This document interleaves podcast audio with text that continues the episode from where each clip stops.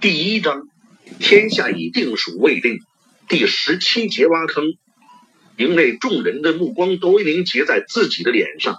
邓明好半天也没有理出头绪，他想不通周开荒这个抵抗的是哪出戏。邓明不知该如何接着周开荒的话对众人解释，同时又在琢磨周开荒把自己如此架上炉子烤是什么用意，心里还时不时的想。编什么编？实话实说，统统道出来得了这个念头，在一次次被按下去后，又一次次不停冒上来。邓明虽然生气，但依旧还有理智。自己穿越时空虽然是事实，却不能实话实说。在大家的耳朵里，这件事只会比最大的谎言显得更荒谬。一旦讲出来，根本不是解决难题，而是破罐子破摔。冷静，冷静。我知道你是有机制的，之前在元宗帝那里不就处理的很好吗？你很成功的取得了他们的信任。众人已经安静的等待了好久，可邓明还是没有想出什么解决办法来。邓明在心里安慰着自己，同时也是不断的压制自己胸中越来越高涨的怒火。周开荒他到底想干什么？他以为我是撒谎大王。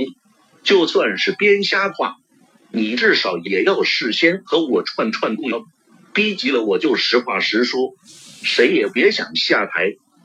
邓明的沉默让李兴汉心里的怀疑越来越重。之前他听了周开荒的话，对邓明的宗室子弟身份还深信不疑。现在邓明对周开荒的言论不做任何回答，李兴汉感到这有点不合常理。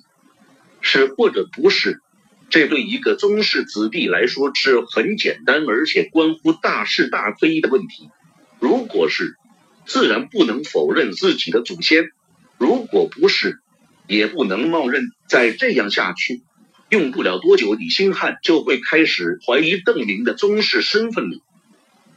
我的身世实在有难言之隐，邓明想不出任何办法来帮周开荒圆谎。自己时空旅行的事情说出来也不会有啥好效果，邓明只好继续对付下去。等到了凤节，我自然会和文都师去说明白。这其实就是邓明承认失败，对面都是毫不含糊的军人，谎话被识破了，搞不好还要被他们生气的打上一顿。邓明觉得到凤节这段路程还需要走一些时间。自己可以从容的思考对策。周开荒实在是个惹祸的根子，但是文安之是个文人，也许会是个讲道理的人。只要跟他解释清楚，大概能理解自己的苦衷。为了振作全军的士气，在危急时刻不得不对李兴汉一伙冒称宗室子弟。李兴汉记得初次见到邓明时，对方就是这样说的。而且身在险境，他也能理解对方的苦衷。不过周开荒这家伙如此这般的说，总不会是毫无缘由的吧？想到这里，李兴汉就不再催问邓明，而是向周开荒发难：“周千总，这是拿兄弟们寻开心吗？”周开荒顿时变成了大红脸。刚才邓明明明已经答应了，结果一转眼就食言把他卖。不过周开荒觉得不好和邓林发作，只好解释起来：“这是我们建国公老人家看出来的。”酒里半酣的周开荒颠三倒四的说了半天，舌头有点大。先是古怪的棉袄和靴子，然后又是没吃掉骨髓的猪腿骨，唠唠叨叨讲了半天。可在座的大多数人一点也没听明白，更加一头雾水。甚至不清楚他到底想说什么。邓明终于确认了自己其实什么极致都没有。原来对方从一开始就没相信过自己是什么读书人。周开峰叙述到猪腿骨没有被敲开的时候，邓明感觉非常委屈。明明已经啃的连肉渣都没有了，居然人家还认为自己白骨。尤其是那串珠子，那可是镜中之物呀。周开荒讲着讲着，忽然脑子一转，为了加强说服力，跑过去拉着赵天霸为他作证。就是当今天子赐给晋王世子的宝珠，也远远不能和殿下手中的珍宝相比。这可是赵千户说的，我没这么说过。听见要求自己作证，赵天霸把脑袋一摇，矢口否认。他终于拥立皇帝的明庭，主要是因为晋王忠于明庭，而他赵天霸一直对晋王忠心耿耿。今天邓明的表现让他隐隐感到了一丝不安。这个人要是得到拥戴，或许有一天会给晋王效忠的对象。名一当今天子惹来点麻烦，赵天霸已经打定主意，一回到凤节，就将自己的顾虑向朝廷派来的文都使报告。出于这个考虑，所以赵天霸现在不打算出力帮助邓明拉拢军心。没想到赵天霸也出尔反尔，周开荒又惊又疑。你说过，晋国公大人听到了，我也听到了。我没说过，你说过。那天你在晋国公大人的营帐里说的，我没说过。你说过，我没说过。两个人翻来覆去的就是这两句，也争不出什么结果。邓明又借口天色不早了，明日还要行军赶路，要求散会。除了一声比一声高声在争论的周赵二人，邓明大概是营帐里唯一一个清楚他们到底在争什么的人。他决定趁着大家还都不太明白的时候躲避风头。邓明已经知道，周开荒根本不是在施展什么谋略，而是真的误认为自己是宗室子弟。邓明估计，明朝的老百姓冒认宗室可不是个很轻的罪名，在他印象里，冒名顶替都是可能构成刑事罪的。散会后，邓明迅速的离开了中军帐，一出门就拉住门口站岗的卫兵：“麻烦你带我去谭红的营帐。”门口的几个卫兵见宗室这么客气的说话，一个个被哄得不轻。面对邓明的那个卫兵，连忙前面带路，其他的几个也一叠声的道歉。殿下折杀了小人。周开荒把邓明安排在谭红的营帐里休息。以前在元宗帝军中时，邓明就常常利用独处的时候思考自己下一步的行动，尤其是夜深人静的时候。不过大多数情况下，邓明没等想出来什么就睡着了。他的思考很快就变成幻想，紧接着就带着这些不着边际的想法进入了梦乡。根据他的经验，自己若是躺下的话，很快就会胡思乱想，直到迷迷糊糊进入梦境。所以进了营帐后，邓明没有躺下，而是在帐内走来走去。今天晚上意外得到了很多信息，并且非常重要。邓明要确保自己能够清醒的对这些信息进行分析，进而做出合理应对。我从来没有对任何人说过我是宗室子弟，因此我没有冒名顶替。邓明想，如果大明的法律也要求提供犯罪事实的话，那他应该是安全的。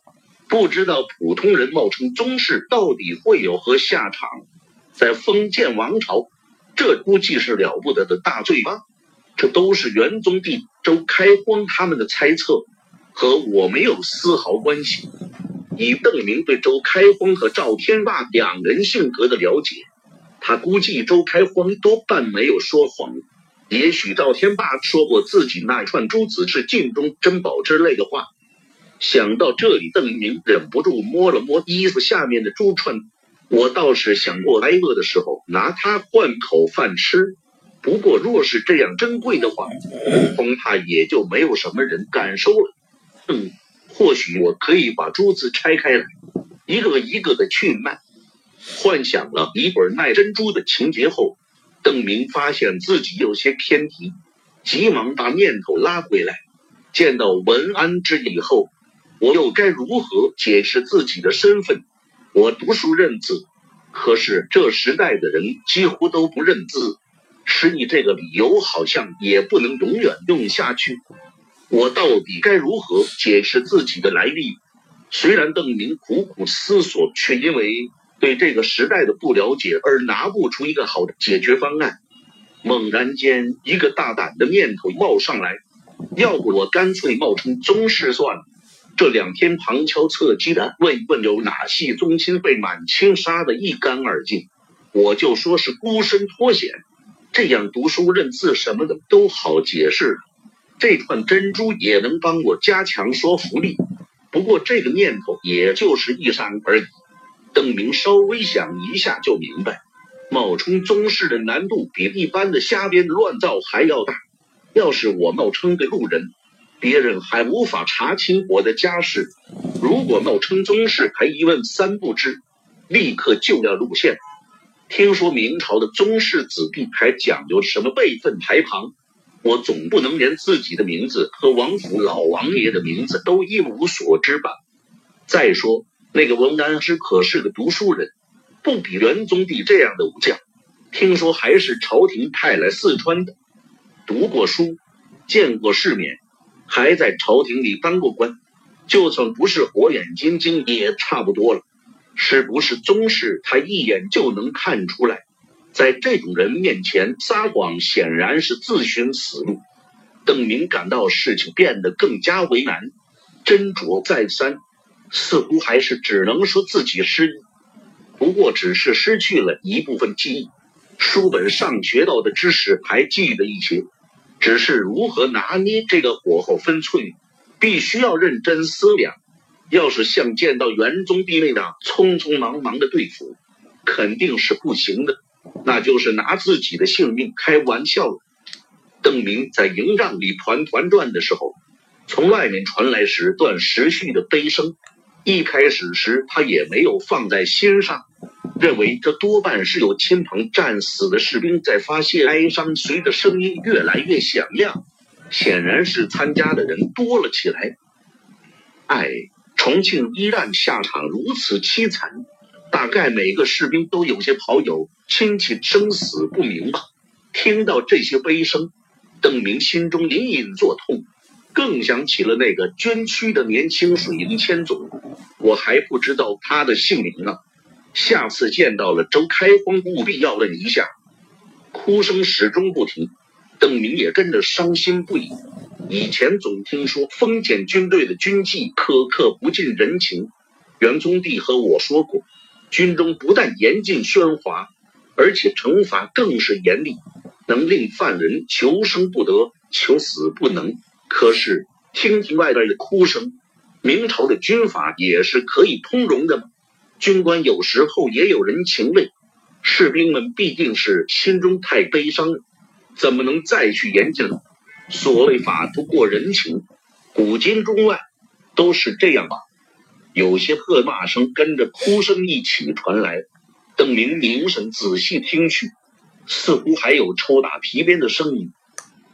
这必定是有军官开始执法了。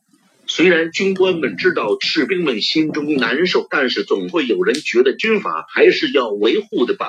邓明对这种处置有些不以为然。元宗帝周开荒都曾经给他介绍过种种军法，一想到那些惩罚，邓明就是汗毛倒竖，当即向营帐外走去。虽然我没有冒称宗室，不过还算是有点面子。要是真有人要严格执行军法，我总要替他们求个情的。走出营帐后，只见营区的边缘处火把照得通明。邓明急忙向那边走去，营门口的两个卫士也跟随在他身后。越向那边走，喝骂声和鞭打声也越发的清晰。虽然邓明不懂明朝人的习惯，但他也察觉出异样。